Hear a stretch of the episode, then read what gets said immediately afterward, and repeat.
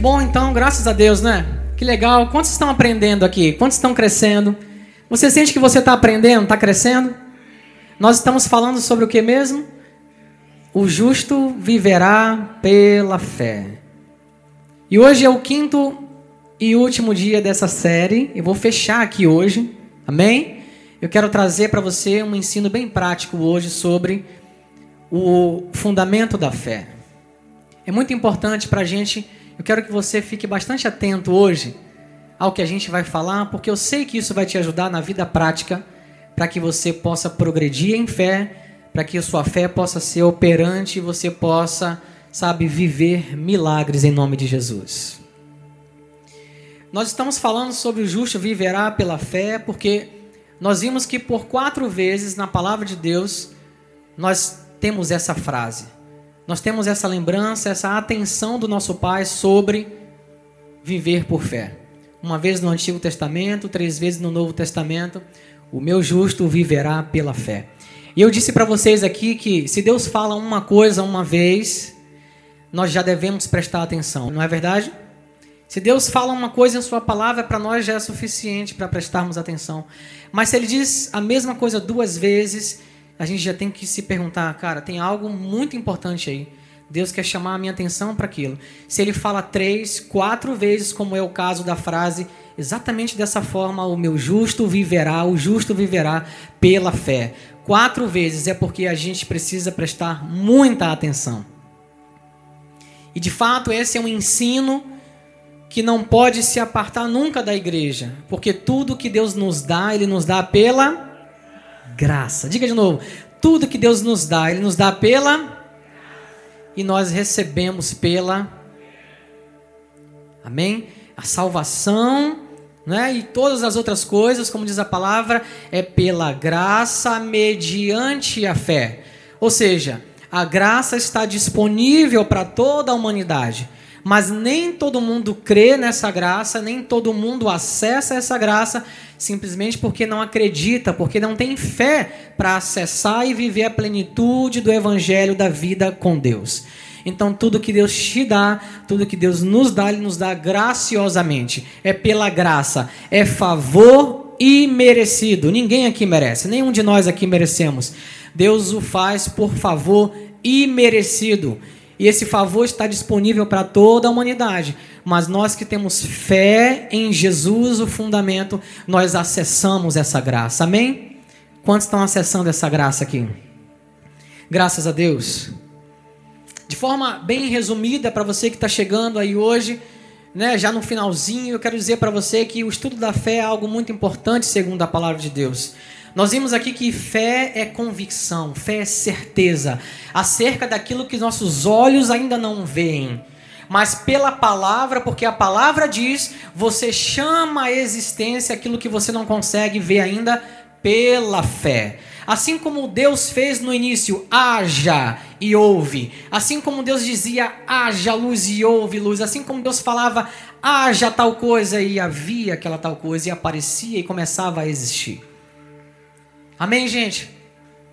Deus já via acontecer. Que você possa visualizar, já, imaginar-se vivendo a plenitude de tudo aquilo que o Evangelho dispõe, está disponível para você. Você já pode se visualizar, você já pode se ver, se imaginar dessa forma. E você começa a falar e a chamar a existência pela fé aquilo que você ainda não consegue ver. Nós vimos que a fé está baseada em algo ou em alguma coisa. Tem muitas pessoas que colocam a sua fé em coisas ou em algumas pessoas, artistas, figuras importantes, nomes que foram assim proeminentes na história da humanidade, mas a fé bíblica ela está apoiada numa pessoa e o seu nome é Jesus. A nossa fé está apoiada em Jesus. A Bíblia fala que ele é o fundamento e eu garanto para vocês que se a sua fé estiver apoiada em Jesus, Ele tem toda a autoridade, você vai prosperar em fé. Amém? Você vai viver a plenitude do Evangelho em fé, porque aquele que prometeu é fiel.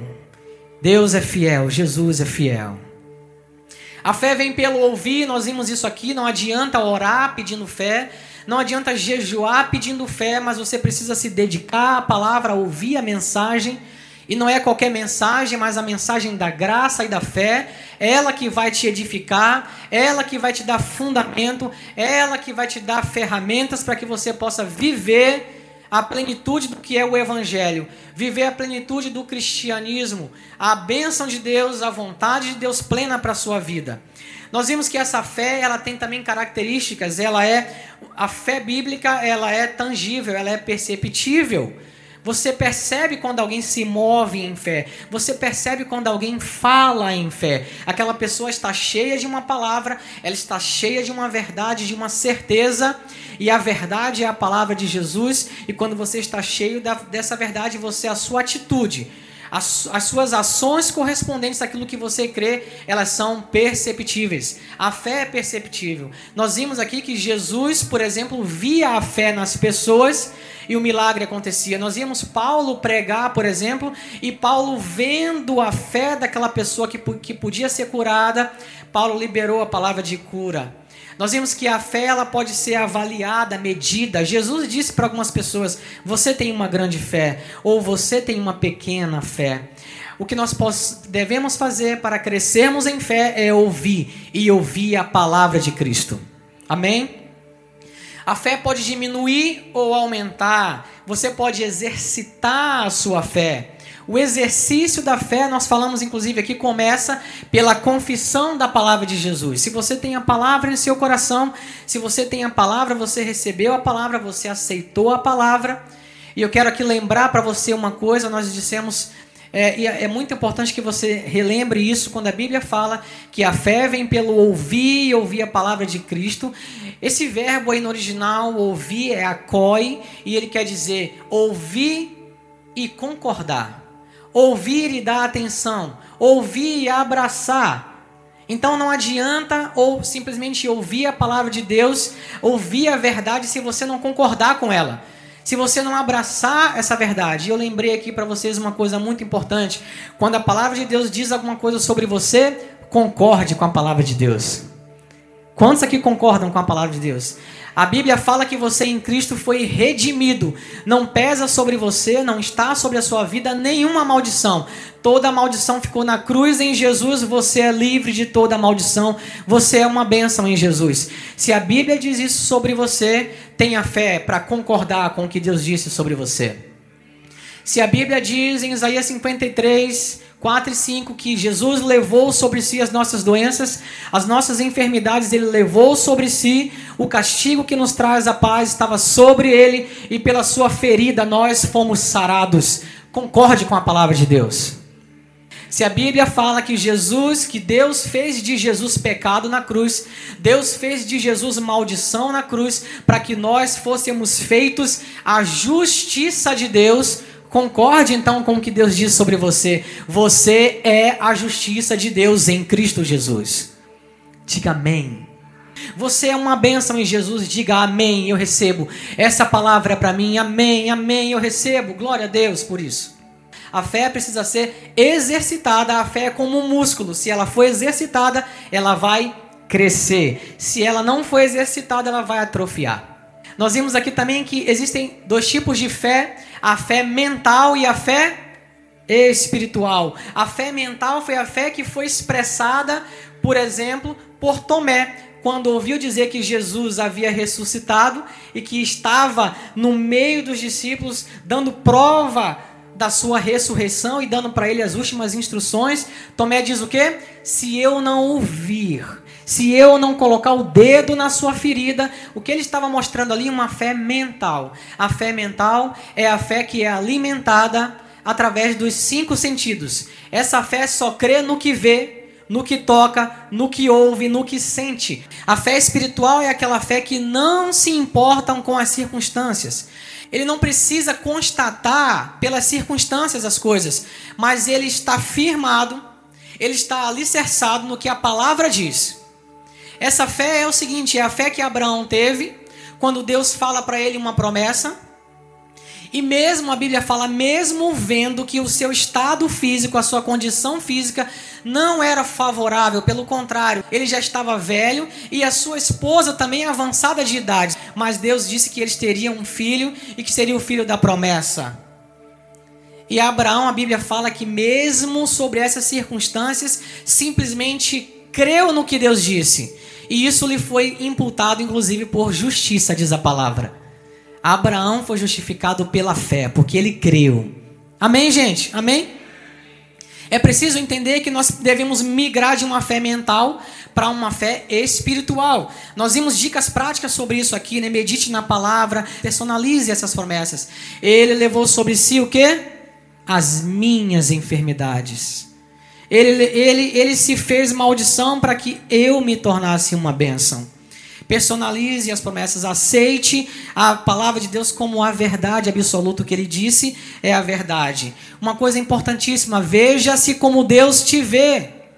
Você não é um pobre, miserável, pecador, salvo pela graça. Não, você é uma bênção em Jesus. Você sabe que uma das coisas principais do Evangelho é você se identificar com Jesus, gente? Quando ele foi à cruz, ele se identificou com a nossa morte. Quando ele foi à cruz, ele se identificou com o nosso pecado. Ele não estava lá por ele, mas ele estava lá por mim e por você. Ele estava lá nos substituindo. Ele se identificou com a gente na nossa morte, no nosso pecado, nas nossas iniquidades. Se entregou por nós, ele foi castigado em nosso lugar. A Bíblia fala que Deus aceitou o sacrifício de Jesus e por causa desse sacrifício nós nos tornamos aceitos por Deus, nós somos uma bênção. Nós somos a justiça de Deus em Jesus. Então agora, porque ele se identificou com a gente, sabe o que Deus quer? Que a gente se identifique com ele. Jesus está na cruz agora morto, padecendo, não, Jesus está vivo e ressurreto. Ele é saudável, amém, gente? Ele é saudável, ele é curado. Jesus tem doenças, então você pode se identificar com Jesus eu sou sarado. Ah, mas eu estou sentindo sintoma, mas eu sei que o médico falou. Eu não estou chamando você para viver do que você sente ou vê, mas do que a palavra diz. Quanto mais você se alinhar crendo no que a palavra diz, mais você vai ver o seu corpo físico e a sua mente responder ao que diz a palavra de Deus.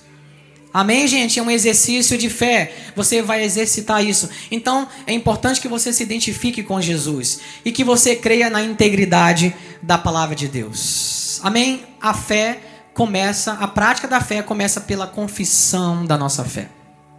Como que nós liberamos a fé? A fé, gente, ela é liberada através de uma coisa chamada que a Bíblia chama de confissão de fé. E a confissão de fé, ela possui dois elementos fundamentais. O primeiro elemento é as ações correspondentes, das quais nós falamos bastante nos últimos domingos. Quando, por exemplo, eu falei com vocês sobre a pesca maravilhosa, onde os discípulos estavam pescando no barco, passaram a noite toda fazendo isso, e Jesus chega para ele e pergunta: Como estão as coisas? Vocês pegaram alguma coisa? E eles disseram que nada tinham pego. A noite toda eles trabalharam, mas não pegaram nada. E Jesus lança uma palavra sobre eles, dizendo: lance a rede desse lado. Eles olham para Jesus e dizendo, mesmo trabalhando a noite toda e não conseguimos fazer nada, não, não conseguimos pegar nada, e eram homens do mar, gente. Eram homens do mar. Tinham conhecimento daquilo que estavam fazendo, mas eles submeteram mesmo seu conhecimento à palavra de Jesus submeta aquilo que você acha, que mesmo que você ache que você é bom, você sabe, você tem conhecimento técnico, mas creia, muito maior do que o conhecimento técnico, muito maior do que o conhecimento acadêmico, é o favor de Deus para você. Não se apoie no seu conhecimento técnico ou acadêmico. Isso é muito bom, você deve progredir nisso.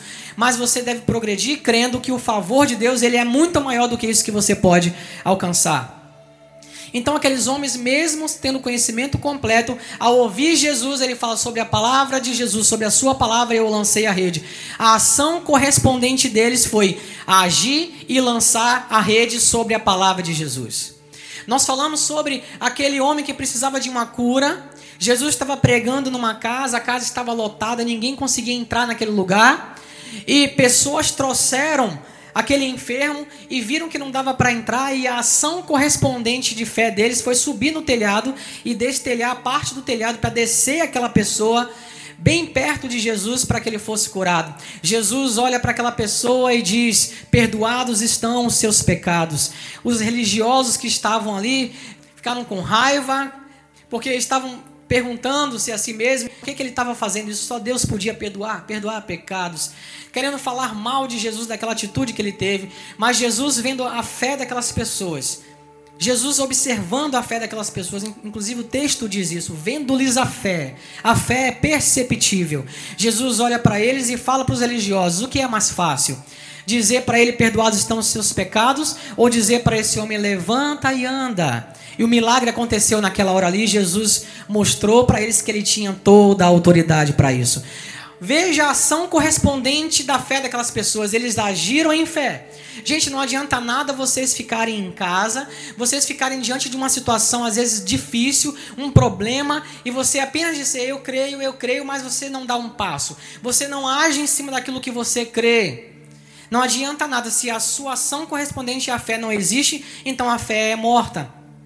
É exatamente isso que a palavra diz. A fé sem obras, ela é morta. Muita gente pega, a gente sabe esse texto para levar para um contexto de salvação, mas não tem nada a ver. O que esse texto quer dizer é que a fé sem as ações correspondentes à sua fé, se eu creio, então eu vou agir correspondentemente àquela fé, aquilo que eu creio. É isso que o texto quer dizer. Se você não tiver ação correspondente, essa fé é morta.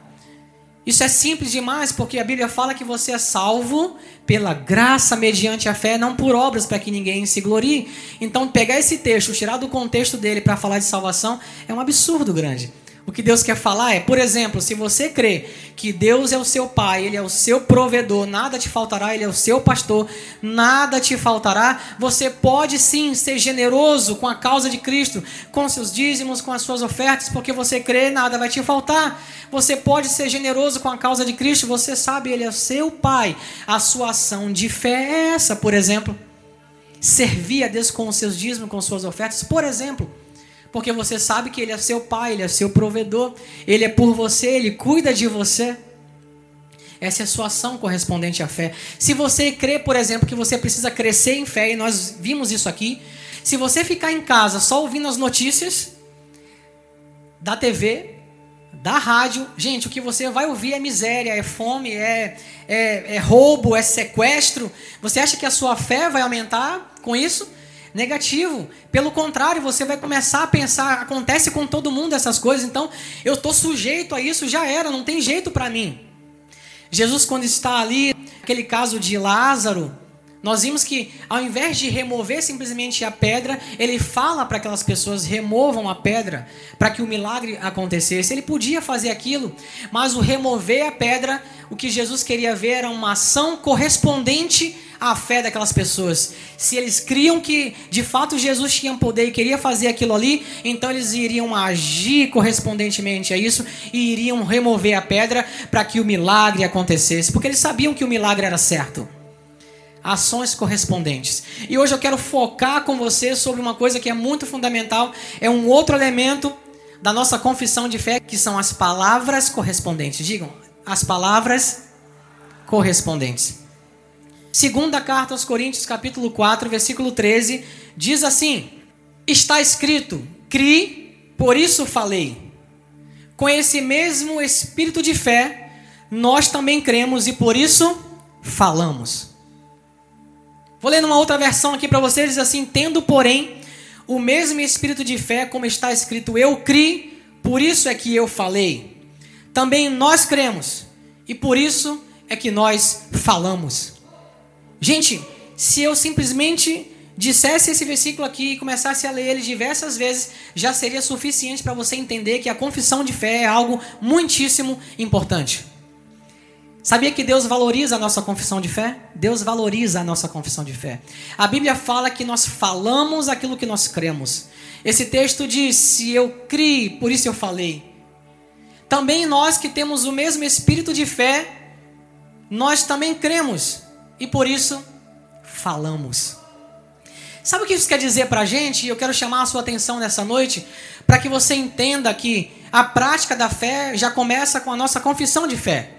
Essa confissão que é demonstrada através de atitudes e de ações correspondentes, mas também das palavras correspondentes. Gente, pensem comigo, tem como você crer na palavra de Deus e você falar algo contrário sobre você mesmo? Mas tem muita gente que anda assim. Tem muita gente que lê e ouve Isaías 53 e que crê que a Bíblia é a verdade, é a palavra de Deus, ouve que Jesus levou sobre si as nossas dores e as nossas enfermidades, mas a pessoa continua com uma confissão de fé contrária a isso. Por exemplo, dizendo a minha doença. Já viram esse tipo de frase? A pessoa ela, ela toma a doença para si. Às vezes sem perceber, logicamente, mas gente, o que eu quero dizer para você é que a confissão de fé é algo tão importante, Deus valoriza tanto isso, que nós temos que ter a atenção de colocar em nossos lábios a palavra de Jesus. Você precisa se ver como Deus te vê e você precisa falar como Deus fala. Sabiam disso? Se Deus te chama de curado, por que você fica dizendo que você é doente? Deus valoriza a nossa confissão de fé. A palavra diz: "Crie, por isso falei". Se você que está aqui me ouvindo crê que a palavra de Deus é a verdade absoluta, comece então a falar a verdade da palavra de Deus. Quantos estão entendendo isso aqui? Sabe o que nos bloqueia? Eu vou dizer o que nos bloqueia. O que nos bloqueia é uma coisa chamada alma, mente. A alma é a sede das nossas emoções, sentimentos, decisões, desejos. A nossa alma nos bloqueia nessa hora. Sabe como? Você, por exemplo, está passando por uma situação financeira difícil. É um fato, a sua conta está no vermelho, mas a Bíblia diz que em Cristo você tem provisão para todos os dias. A sua confissão pode ser a da conta, do seu, do, seu problema financeiro em vermelho, do seu problema de falência. A sua confissão pode ser: é isso mesmo, não tem jeito para mim, a minha empresa vai de mal a pior, eu vou falir como todos os outros fizeram nessa pandemia aí, não tem jeito para mim. Ou você pode dizer: mesmo sobre essas circunstâncias, eu tenho provisão bíblica que vem do alto. Irmãos, vocês estão entendendo a grande diferença? A nossa alma nessa hora bloqueia a gente dizendo: ih, mas isso não é verdade não. A nossa alma bloqueia a gente dizendo: Ih, mas você está sentindo a dor. Como que você pode dizer que você é curado, que você é próspero, se você está sentindo o sintoma, se você está vendo o problema na sua conta? Mas, gente, nós vimos aqui que a palavra diz: por quatro vezes o meu justo viverá pela fé. A Bíblia não diz que nós viveremos pelas circunstâncias, por aquilo que a gente pode ver. E aí eu tive que destrinchar isso para vocês, falando sobre uma fé mental e uma fé espiritual, para que você entenda no detalhe que a gente tem que sair do mental. Sair desse momento em que a, a mente fica nos barrando para uma fé espiritual. Quer ver um exemplo? Pessoas que muitas vezes têm dificuldade com línguas estranhas, com batismo com o Espírito Santo. Sabe por quê? Porque a alma, a mente dessa pessoa começa a bloquear e sabotar ela. Sabe por quê? Você foi batizado com o Espírito Santo e Deus quer te usar para que você mesmo seja edificado, orando em línguas, mas quando você começa a orar, a sua mente começa a dizer para você: Que isso, cara? Não estou entendendo nada disso. É nessa hora que você tem que dizer para a sua mente: Você não tem que entender nada mesmo. O homem que era um ser espiritual, que estava, tinha um seu espírito ligado a Deus, e Deus ministra em nosso espírito, aquele homem perde, ele é separado de Deus agora. E ele começa a viver agora por sua alma somente. É assim que está toda a humanidade sem Jesus. É assim que nós vivíamos sem Jesus. Durante muito tempo, sabe quem mandou aqui dentro? A alma. Então, quando nós nos convertemos, a Bíblia fala que nós recebemos um novo espírito. Nós nascemos de novo. Diga, eu nasci de novo. Nós somos agora um espírito com Deus. Então, agora o espírito é o espírito é ressurreto agora. Você tem um espírito. Você agora tem vida zoe, a vida do próprio Deus em você. Mas a alma continua lá. No seu espírito, gente, você já é santo. Diga, eu sou santo eu sou justiça de Deus, eu sou plenamente abençoado e aceito. No seu espírito você é perfeito. Não tem como você ser mais justo ou mais santo do que você é, do que você foi desde o dia que você recebeu Jesus. Não tem como, você é perfeito em seu espírito. Mas na alma existe um processo chamado de santificação. Você vai adequando, a sua alma vai, sabe, se adequando a quem você de fato é. Então, durante muito tempo, a alma mandou. Então, quando você hoje, com seu espírito em Cristo, ressurreto, você batizado com o Espírito Santo, começa a falar em línguas e a sua alma fala: Que é isso aí? Não estou entendendo nada, para. O que, que, é isso? Você tem condições de dizer para ela: opa, você não manda mais. Agora eu vivo pelo Espírito. Vocês estão entendendo? Isso é um bloqueio, sabia? Isso é um bloqueio. Isso é um bloqueio. Então eu trouxe esse exemplo para vocês e eu creio que é útil porque muita gente fica presa nisso E ao invés de desenvolver esse dom, como diz a palavra, porque o falar em línguas, você fala, você deixa que o seu espírito ore mistérios com Deus e a Bíblia fala que você se edifica. Essa é uma oração perfeita, gente. Na sua mente, na sua alma, você pode buscar palavras e coisas que você, por exemplo, não, nem tem entendimento de que você precisa orar, mas a oração no seu espírito ela é perfeita. Às vezes você nem sabe como orar, na oração do Espírito que é perfeita, você consegue ser edificado e a sua alma está lá boiando, não está nem sabendo o que está acontecendo. A sua alma, ela quer o que, gente? O que, que alimenta a alma? Eu já ensinei aqui, são os cinco sentidos, amém? O que alimenta a alma são os cinco sentidos. Se você sabe que em Cristo você tem provisão para todos os dias, você sabe isso, você só pega isso no seu espírito. Você só pega isso no seu espírito, mas na sua alma, sabe o que ela quer fazer? Ela vai lembrar para você: olhe para sua conta. No seu espírito você acredita, eu fui curado por Jesus, eu creio, aquela palavra lá é verdade. Ele, ele enfermou na cruz para que hoje eu fosse saudável. Você diz assim, você bate o pé e fala: Obrigado, Jesus, eu fui curado. Segunda-feira você acorda e. Ai! O sintoma diz, e a sua alma grita dentro de você: Tá vendo? Você não foi curado, você ainda está sentindo dor. E você pode como nova criatura, dizer para sua alma: fica quieta. Não é você que manda mais aqui. Não é você que manda mais aqui. Eu creio no que a palavra diz. Você crê, alma, nas circunstâncias, mas eu creio no que a palavra diz. Infelizmente, tem muita gente que já é convertido, já é uma nova criatura, mas vive como se não fosse, vive como se fosse a velha criatura. Eles são infantis, eles são imaturos são salvos, mas são infantis, imaturos. Eles vivem como vivia a velha criatura. A alma é quem fala alto e o espírito está lá bem, bem quietinho. Até brinquei com vocês aqui. Nessa batalha, quem é que ganha, gente? A alma ou o espírito? Quem tiver aluno nota 10, quem tiver mais alimentado. Por isso que eu disse, se você só está ouvindo notícia, e nada disso é ruim, não. Se informar, isso é muito legal.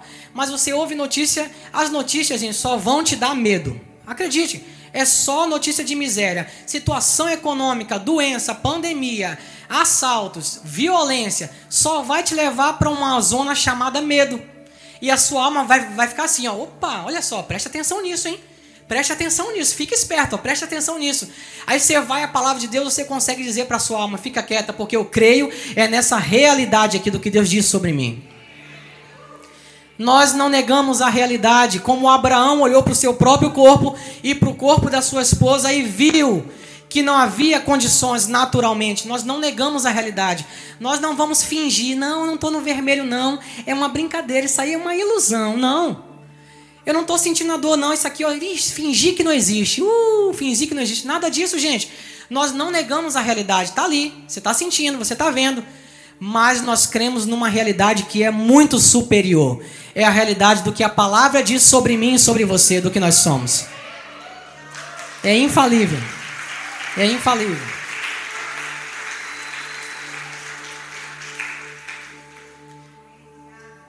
Vê se faz mais sentido para você agora quando eu digo e quando a palavra diz: "Cri, por isso falei". Nós também que temos o mesmo espírito de fé, cremos e por isso eu quero ver essa igreja falando a palavra de Jesus. Eu quero ver essa igreja falando quem ela é em Jesus. E não dizendo doença, e não falando doença, falando miséria, falando é minha, minha depressão, minha doença, me, me, meu câncer, minha artrose, minha artrite, minha não sei o que. Gente, você quer abraçar tudo. É it aqui, ó. Rinite, não sei o que lá, it. Você quer abraçar tudo e diz é minha, é minha, ninguém pega. Gente, vocês já viram pessoas que chegam para conversar uma com a outra sobre doença? E a pessoa fala assim: você tem que ver como eu fiquei mal. A pessoa, e menina, eu fiquei muito pior. Aí a pessoa fala assim: não, mas eu fiquei, foram, foram três dias, mas de cama eu não conseguia. Eu falei, isso aí foi fichinho, eu fiquei sete dias. Gente, quem, quem já viu isso aqui? Aí você vê o papo assim, parece que dá gosto a pessoa dizer que é doente. Eu fico olhando assim, rapaz, que coisa, né? A alma gritando bem alto ali. Quando na verdade essas pessoas deviam parar e pensar e conversar entre elas e dizer assim, gente, você sabe, você sabe que eu acordei na segunda-feira com um sintoma, uma dor aqui, mas, cara, imediatamente, para cada pensamento contrário à palavra, eu trago uma promessa. Eu fui curado em Jesus. Cara, deixa eu dizer para você, sabia que você é curado? Aí o outro fala, não, eu sou mais curado ainda. Opa, legal, é isso aí. É isso aí, creia, creia assim, começa a falar assim. Cara, você sabe que eu sou próspero. Deus está começando a fazer coisas maravilhosas no meu trabalho. Você sabia que nos meus negócios as portas começaram a se abrir de uma forma que eu não estou conseguindo conter mais a provisão, a prosperidade. Aí o outro fala assim: Ih, você não viu nada? Eu estou já 50 dias só no positivo. É isso aí, cara. Crie por isso. Nós que temos o mesmo espírito de fé, cremos e por isso Deus valoriza a nossa confissão de fé, gente. Amém. Vocês estão aprendendo? Vamos seguir um pouco mais. Veja aqui, olha como Deus valoriza a nossa confissão de fé. Olha que coisa, ó, Números 14, 28 a 30 diz assim: Diz-lhes, por minha vida, diz o Senhor, que como falastes aos meus ouvidos, assim farei a vós outros. Neste deserto cairá o vosso cadáver, como também todos os que de vós foram contados, segundo o censo, de 20 anos para cima. E não vou nem continuar. Sabe o que esse texto aqui está falando? Aquele texto em que o povo de Deus tinha saído da escravidão e começa a murmurar e começa a falar sobre o que iria acontecer com eles. Gente, a fé eles não tinham, né? No Antigo Testamento não havia revelação da graça, mas a fé permeava o tempo todo. Eles tinham entendimento disso. E Deus, quando olha para aquele povo falando aquilo ali, depois de ver tanto milagre, depois de ver tanta coisa, ver o cuidado de Deus, o agir de Deus, não tinha outra coisa para ele falar a não ser: aquilo que vocês estão dizendo é o que vocês vão receber. Sabe o que eu quero dizer com vocês, para vocês com isso? Que Deus valoriza muito a nossa confissão de fé. Diga assim: Deus valoriza a minha confissão de fé. Quer ver um outro exemplo? Mateus, nós vimos isso aqui, inclusive. Mateus 34, 37 diz assim: Jesus falando, a raça de víboras, como podeis falar coisas boas sendo maus? Porque a boca fala do que o coração está cheio. O homem bom tira, tira do tesouro bom coisas boas, mas o homem mau do mau tesouro tira coisas mais. Digo-vos que toda palavra frívola que proferirem os homens, dela darão conta no dia do juízo, porque pelas suas palavras serás justificado e pelas tuas palavras serás condenado. Jesus mostrando para eles ali um princípio de que eles precisavam crer e confessar Jesus, e confessar a salvação, e confessar a saúde, e confessar a vitória, e confessar a prosperidade. Gente, Deus valoriza a confissão de fé, Ele respeita. Gente, Ele respeita. Você vai ter o que você disser que você quer ter. Veja Romanos 10, 9 e 10 diz assim: Se com a tua boca confessares Jesus como Senhor, e em teu coração credes que Deus o ressuscitou dentre os mortos, serás salvo. Porque com o coração se crê para a justiça e com a boca se confessa a respeito da salvação. O texto falando sobre se eu confesso, se eu falo, se eu digo. Veja mais um texto comigo, Mateus, aliás, Marcos 11, 22 e 23 diz assim: Ao que Jesus lhes disse: Tende fé em Deus, porque em verdade vos afirmo que, se alguém disser a este monte: Ergue-te e lança-te no mar, e não duvidar em seu coração, mas crê que se fará o que se diz, assim será com ele. Crie, por isso falei. No mesmo espírito de fé, nós cremos, também falamos. Jesus estava ensinando aqui aos, aos religiosos daquela época: como que vocês, que são maus, vão falar coisas boas? O contrário também é verdadeiro, gente. Como que nós que somos bons, e bons no sentido de que já fomos alcançados por Jesus, amém? Quantos foram? Já conhecemos a palavra da verdade, fomos redimidos e remidos, amém? Como que vai sair dos nossos lábios palavras contrárias ao que Deus já disse que nós somos? Vou dar aqui, ó, dois exemplos para você, dois exemplos somente, para você ver o poder de liberar uma palavra de fé que transforma a realidade. Êxodo 14, como eu te disse, é, não havia no Antigo Testamento uma revelação da graça, mas a fé permeava desde sempre. Êxodo 14, 13 diz assim: Moisés disse assim, porém, ao povo: Não tem mais, estai quietos e vede o livramento do Senhor que hoje vos fará. Porque aos egípcios que hoje vistes, nunca mais vereis para sempre. Vou explicar esse contexto aqui. O povo de Israel tinha saído do Egito da escravidão e vocês sabem, né? Faraó com seu exército foi atrás deles para os matarem, para destruir eles. E eles agora diante do mar, diante do mar vermelho, de um lado o mar, no meio aqui o povo e do outro lado o exército de Faraó para destruir com a vida deles. E nessa hora mais uma vez o povo chega para Moisés e fala: "Vem cá, você trouxe a gente aqui para morrer porque lá no Egito não tinha é, sepultura, não tinha cova suficiente? Foi isso que você fez? E começaram a murmurar. Nessa hora, nessa hora, alguém, no caso aqui foi Moisés, levantou uma palavra de. Diga, de fé. De fé. Sabe por que ele levantou uma palavra de fé? Porque ele havia crido no que Deus disse para ele: Eu estou com você, eu vou enviar com você e vou libertar aquele povo. Porque ele creu nisso ele liberou a seguinte palavra. Gente, o que eu acho mais lindo nesses exemplos é que ele libera a palavra, logicamente, antes de acontecer. E sabe o que acontece? Como ele disse: Ficai quietos e vejam hoje o livramento que o Senhor vai dar para cada um de vocês. Porque os egípcios que vocês estão vendo aqui, nunca mais vocês os verão para sempre. Não foi isso que aconteceu? Ele creu e falou que creu. E aconteceu como ele falou. Podem ficar quietos aqui. Não desanimem. Fiquem quietos e vejam o livramento que o Senhor vai dar para vocês hoje. Esses egípcios que estão diante de vocês, vocês nunca mais os verão para, para sempre. Não foi isso que aconteceu? Eles ficaram no mar lá, gente. Mortos. Quer ver um outro exemplo? O exemplo que está em 1 Samuel 17, 45 e 46. Diz assim: Davi respondeu: Você vem contra mim com espada, lanças e dardos mas eu vou contra você em nome do Senhor Todo-Poderoso, o Deus dos exércitos israelitas, que você desafiou. Hoje mesmo o Senhor deu, Deus entregará você nas minhas mãos. Eu o vencerei e cortarei a sua cabeça. Gente, já tinha acontecido aquilo?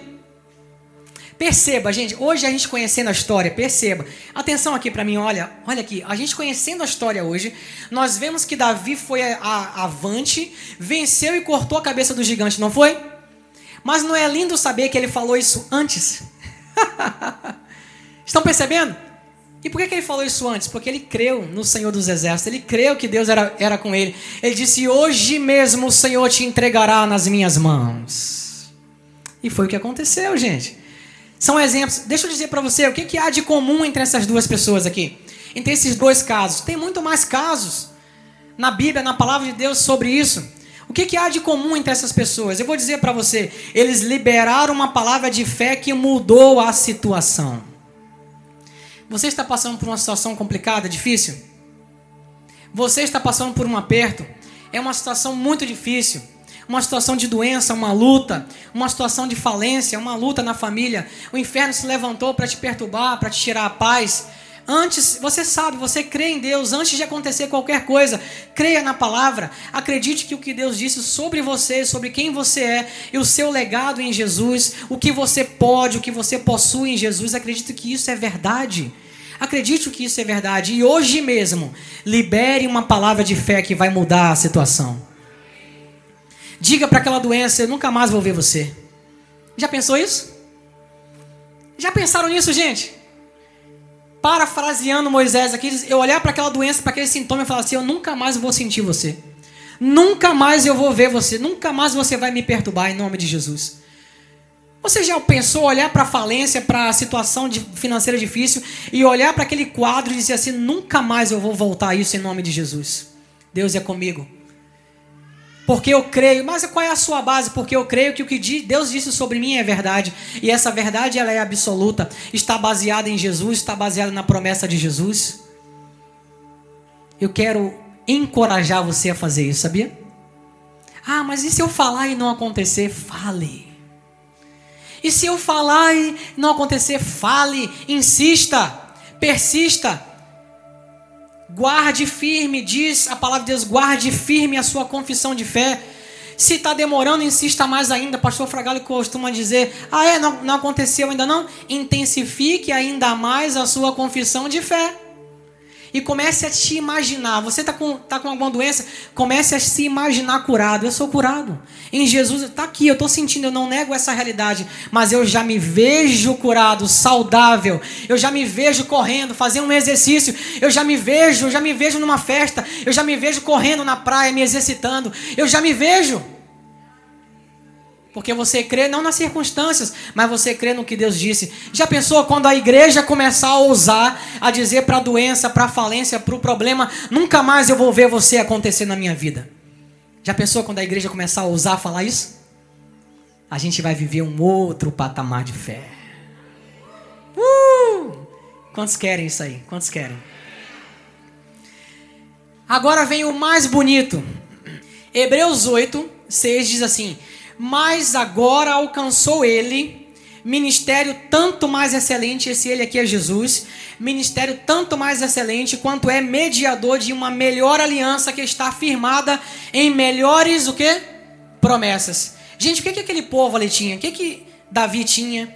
O que, que Moisés tinha? O que, que Josafá tinha? O que eles tinham era a palavra de Deus sobre ele, sobre cada um deles. Eles não tinham a graça, eles não tinham uma redenção em Jesus, eles não tinham uma remissão em Jesus, eles não, eles não tinham uma obra substitutiva de Jesus. Você crê que quando, Jesus, quando Deus olha para você, ele vê Jesus estampado? Lembra que eu falei? Porque Jesus se identificou com a gente na nossa morte, na nossa condição de pecador, na nossa condição de enfermo, de doente, de miserável. Você pode hoje se identificar com Jesus na sua condição de saudável. Você pode se, se identificar com Jesus na sua condição de justiça de Deus, de santo, de abençoado, de próspero. Você pode se identificar com ele. Aquele povo que liberou palavras tão bonitas de fé e que viveram milagre não tinham nada disso. Hebreus diz que nós, a igreja, nós temos um mediador que é superior. Moisés foi um mediador, um mediador da antiga aliança, da lei. Jesus é um mediador superior da nova aliança, da graça. Aliás, ele é a graça em pessoa.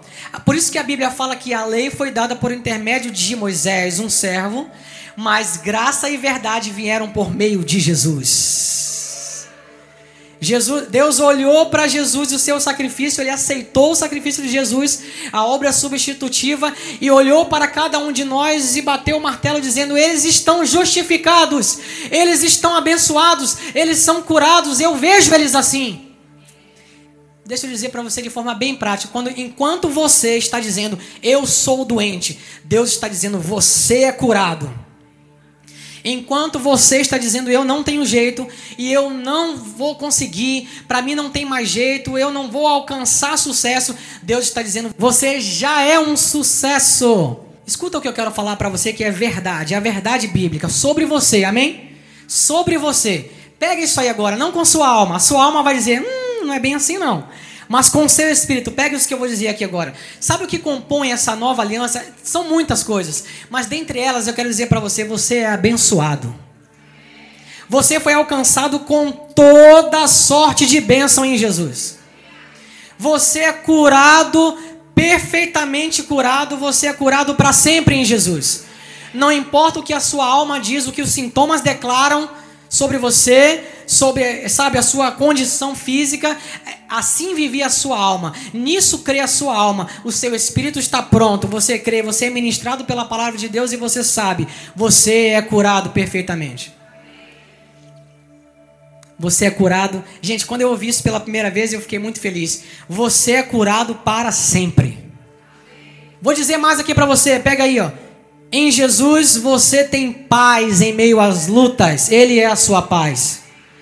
A paz que excede todo entendimento, a paz que só Jesus pode dar. Sabe que paz é essa? É a paz que o pau está quebrando, o mundo todo está indo ladeira abaixo, as coisas estão de mal a pior. E como que você está? Você está firmado no que ele disse. Aqui, eu estou aqui firmado no que ele disse. Ó. Não quero saber, não vou olhar nem para um lado nem para o outro. Os meus olhos estão fitos em Jesus. Aliás, é por isso que a arca, não sei se você já viu, mas em muitos desenhos ou em revistas, você vê a arca cheia de janelinhas né, ao redor, como se Deus quisesse que o povo ficasse olhando para a destruição que estava acontecendo. Sabia que a arca não tinha janelas ao redor? Não tinha. A arca só tinha uma janela para cima. É para o povo olhar para Ele, para Deus somente. Enquanto você crê que Deus está te chamando para você olhar simplesmente para Ele, fitar os olhos neles, deixar as coisas acontecerem aí, gente, vocês vão começar a viver um outro patamar. Fite os seus olhos em Jesus. Não importa, olhe para Jesus. Não importa, não importa. E vocês vão ver que vai ter hora que você só vai ter essa saída, não vai ter mais jeito. Você tem provisão para todos os dias em Jesus. E o meu Deus, segundo as suas riquezas em glória, há de suprir em Cristo cada uma das minhas necessidades. E o meu Deus há de suprir cada uma das minhas necessidades. Vou eu para o trabalho, a situação está difícil na conta, e vou eu para o trabalho andando e dizendo: Meu Deus há de suprir em Cristo cada uma das minhas necessidades. Agradeço, Pai, porque em Ti eu tenho prosperidade bíblica, real, genuína. Gente, é um exercício da fé. A, a prática da fé começa com a confissão da palavra. Você é amado e protegido por Jesus. Você é amado e protegido por Jesus. Descanse e veja o livramento e o socorro te alcançar. Vou mais uma vez parafrasear Moisés ali. É aquele povo viu o livramento chegar até eles. Eu vou dizer para vocês, igreja. Amados, filhos de Deus que nós somos, descansem e vejam o livramento do Senhor alcançar a vida de vocês. Você que está passando por uma dificuldade agora mesmo, agora mesmo. Às vezes um problema sério, difícil. Eu sei que é difícil, é duro, dói. Feche os olhos agora e ouça. Ouça a minha voz e perceba Deus falando com você.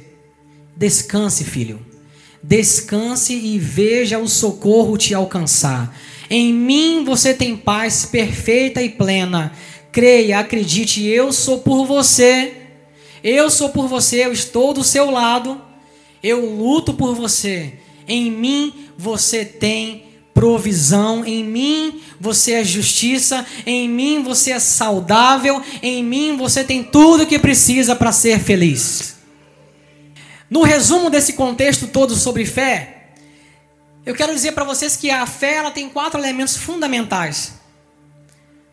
E eu vou falar só esses elementos, não vou falar sobre cada um deles, porque a série toda nós falamos sobre esses quatro elementos fundamentais. Sabe quais são os elementos? Crer, confiar, depender e obedecer.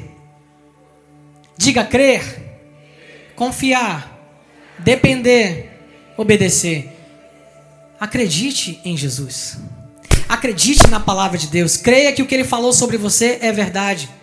Dependa dele. Dependa de Jesus. Olha, eu sei que pelas minhas forças, a minha conta bancária, pelo meu entendimento, pelo meu conhecimento técnico, a minha situação financeira não pode mudar, mas eu dependo completamente de Jesus.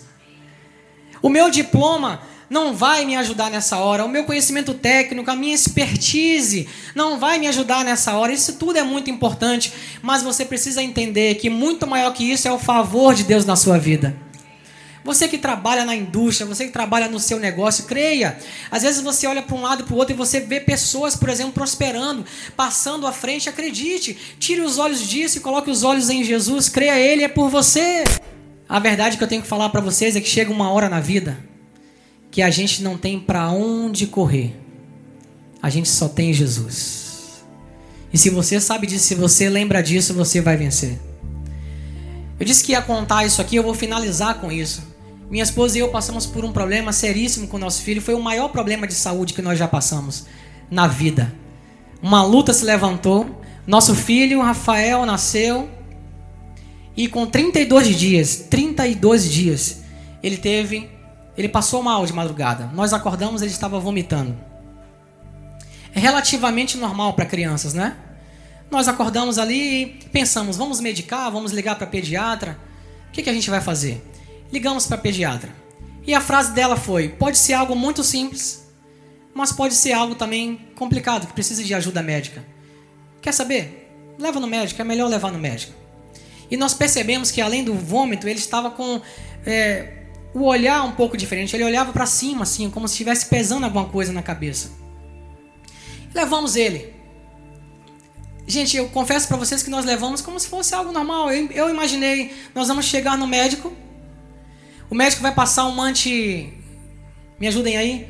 É, é, alguma coisa que, que bloqueia o enjoo, né? Esqueci o nome agora. E aquilo vai, vai passar, ele vai observar e a gente vai para casa. Quando chegou lá, o médico fez isso. Passou um, um remédio para enjoo e deixou ele lá observando, é, é, para ser observado. O tempo começou a passar e ele não reagia. Até não vomitou mais, mas ele não reagia, estava cabisbaixo, estava molinho, com o olho assim para cima. Aquele médico chamou outra médica e os dois ali conversando falaram: Olha, vamos fazer um exame é, para checar se não é meningite. E naquele ponto eles chamaram a gente falaram: Olha, é, pode ser uma coisa mais grave. E é nessa hora pra gente, aí, aí sim a gente acordou pra caramba, começou a ficar sério. Até então a gente, a gente não tinha lembrado, lembrado de dizer: Jesus está aqui, calma, Jesus está aqui. Porque a coisa tava, né? Às vezes você vai no médico. Eu quero dizer para você que até nas coisas simples, se você lembrar de quem você é, Deus é por você, até nas coisas simples, você pode viver uma vida de vitória. Ah, só que a médica falou o seguinte: antes de fazer o exame, quem é médico aí sabe, há um procedimento na, na, no hospital. Havia um procedimento. Antes de fazer esse exame, para saber se tinha meningite, tinha que fazer uma tomografia da cabeça. Então, gente, a gente veio agora de enjoo para meningite e agora fizemos a tomografia da cabeça. Quando saiu o resultado, a médica falou: não precisa fazer mais o exame de meningite. Vem cá, pai e mãe, seu filho está com uma hemorragia cerebral. O cérebro, que é dividido em quatro cavidades, Dessas quatro cavidades, três já estão 100% tomadas e a quarta cavidade está a 50%. Mais um pouco, essa quarta cavidade enche e a cabeça do seu filho não tem mais como absorver isso. A gente precisa de um neurocirurgião para operar agora, urgente. Nessa hora, gente, a, a, a mão treme, o corpo treme, o desespero, o medo começa a subir, sabe, a levantar. E eu quero dizer para você que isso é normal. Você não é isento disso, não. Vem o medo, bate o medo. Nessa hora, eu olho, eu olho para André se acabando de chorar. E eu ainda, assim, meio que extasiado com aquela coisa. Eu só perguntei à médica: vem cá, esse hospital é, ele é o melhor para isso? Porque a gente tem condições de mandar para um hospital ainda melhor. E ela falou: não, esse hospital é o melhor para isso. Pode ficar tranquilo que ele está em boas mãos. E olhei para ela naquela hora e disse para ela assim: Foi naquela hora que a gente não tinha mais o que fazer. Eu te falei: tem hora que a gente não tem mais o que fazer, né? O médico não vai dar jeito, não. Não vai ter solução, não vai ter saída. Naquela hora eu olhei para ela e falei assim: a gente tem uma coisa. Eu lembro que eu falei para ela: a gente aprendeu na nova quem nós somos em Jesus. Meu filho não tem condição de crer nisso, mas eu tenho condição de crer por ele agora. E aí, a partir daquele momento, a gente começou. Era uma, um enjoo, diagnóstico de meningite e agora uma hemorragia cerebral, gente. E a gente falou: Jesus está aqui, alguma coisa vai acontecer. Era a minha frase para ela: Jesus está aqui, vamos colocar os olhos nele, alguma coisa vai acontecer. E tremendo, o medo vindo forte ao coração, tremendo. E a gente dizia: Jesus está aqui.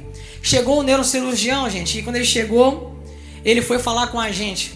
Ele já tinha visto os exames e ele falou para a gente a seguinte frase: A gente trouxe aqui um documento para você assinar vocês precisam assinar esse documento porque eu vou entrar para uma cirurgia de exploração no seu filho. Eu não posso fazer nada, só pelos exames eu não posso fazer nada mais por ele. Eu vou tentar. Assina aqui porque ele pode, se ele sair, ele vai sair é, com sequelas. Ele pode não falar, não andar, ele pode x, y. E aí só, gente, é só notícia ruim. A notícia só vai piorando, só vai piorando. E sabe qual foi a minha atitude tremendo na frente dele? Não me importei o que ele iria pensar. Eu disse para ele: Eu sei que é, que é eu estou entendendo que é muito ruim o quadro, mas a gente acredita que Deus vai fazer um milagre através de você hoje. Posso orar por você? Eu esperava que ele dissesse assim: Não, tudo bem. Se ele dissesse não, eu iria orar sozinho. Ele humildemente falou assim: Pode. Isso era no contexto da Covid, no início da Covid. Eu, eu pus a mão no ombro dele. A única coisa que ele falou foi: só não, só não põe a mão em mim. Eu entendi por causa da Covid e tal. E a minha oração rápida, porque ele precisava correr, foi: Senhor, está aqui o Bruno. Nunca vou esquecer o nome dele: Bruno, neurocirurgião. Está aqui o Bruno. Como me disse, talvez seja o limite dele não saber o que fazer. mas nós cremos hoje que você vai fazer um milagre através dele e da equipe dele. Usa eles, meu pai. A gente está confiando completamente em você. Obrigado, Bruno. Só isso. Aí eu falei para ele: a sua equipe hoje, acreditando ou não, vai ser usada para cooperar com um milagre de Deus. Eu liberei uma palavra que mudou a situação. Só isso. Eu estava tremendo. O medo vem e bate, mas nessa hora, ao invés de dar vazão ao medo, você pode liberar uma palavra que mude a situação. Ele queria sair entubado, não se sabia se ia mamar, se ia falar, se ia andar, se ia, seja lá o que for. Quando o médico que estava meio frio e ainda querendo entender o que estava acontecendo, quando ele sai da cirurgia, que durou três horas, ele, ele olha para mim, a primeira coisa que ele fez foi vir na minha direção, estendeu a mão e pegou a minha mão. Quem não queria nem que eu tocasse, né? Apreensivo. Ele veio, estendeu a minha mão e disse assim: eu não sei o que aconteceu, mas quando eu abri e comecei a limpar, porque eu tirei todo o sangue que estava ali, e eu tirei o sangue para procurar o local onde estava o vazamento, eu não entendo como aconteceu, mas não tinha nenhum vazamento mais ativo. Seja, ele disse para a gente, seja o que for que aconteceu, não sei explicar, nós vamos estudar esse caso, seja o que for que aconteceu, da mesma forma que aconteceu, se resolveu sozinho. Ninguém, eu não precisei fazer nada. Eu disse: foi um milagre.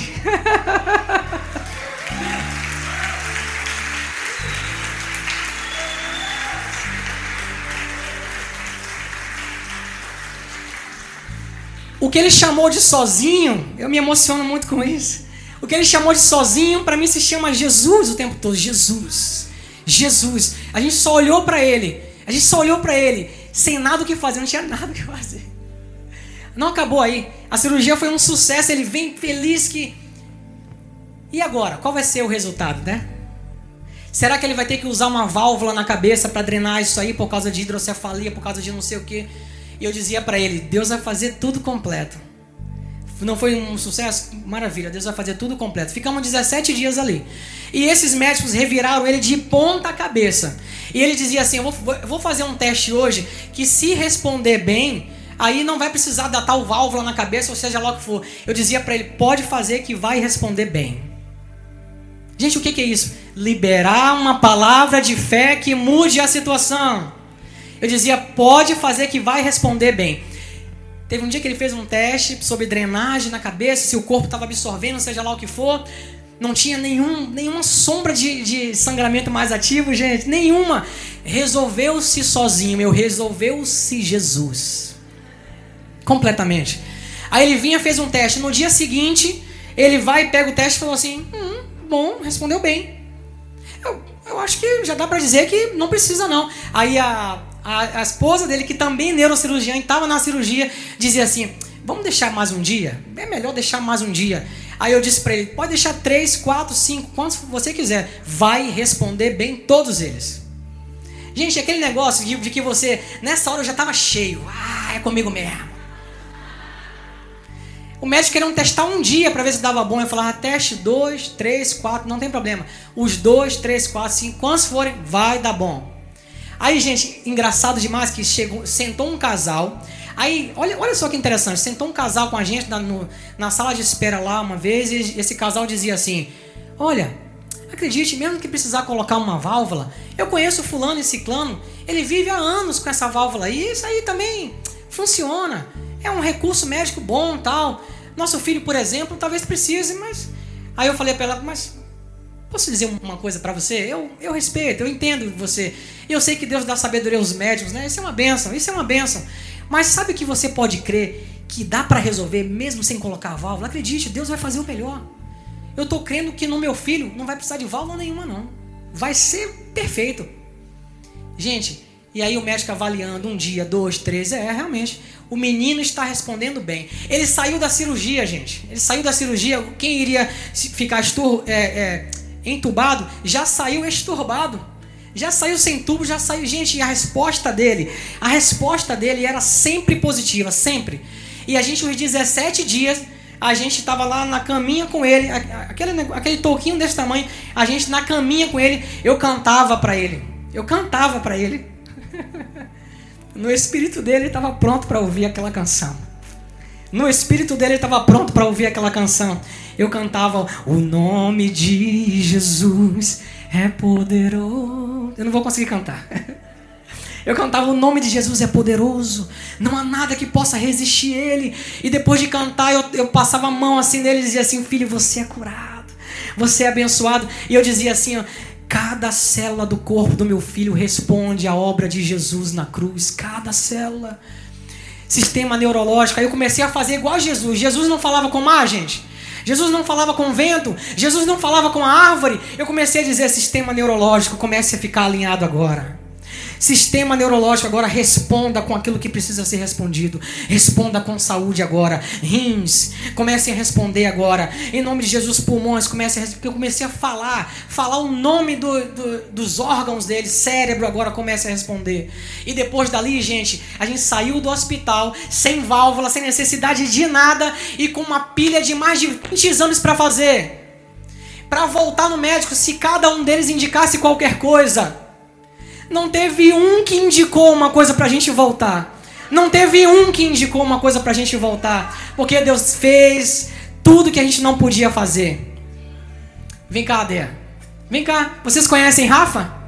Vocês conhecem um menino que talvez não andasse, que não ia respirar, ia precisar de aparelhos? Vocês conhecem o um menino? Vocês conhecem ele? Tá aqui, Rafinha. Tá aqui, meu amorzinho. O meu nenenzinho. Né, meu amorzinho? Coisa mais linda de Deus. Um milagre. Um milagre.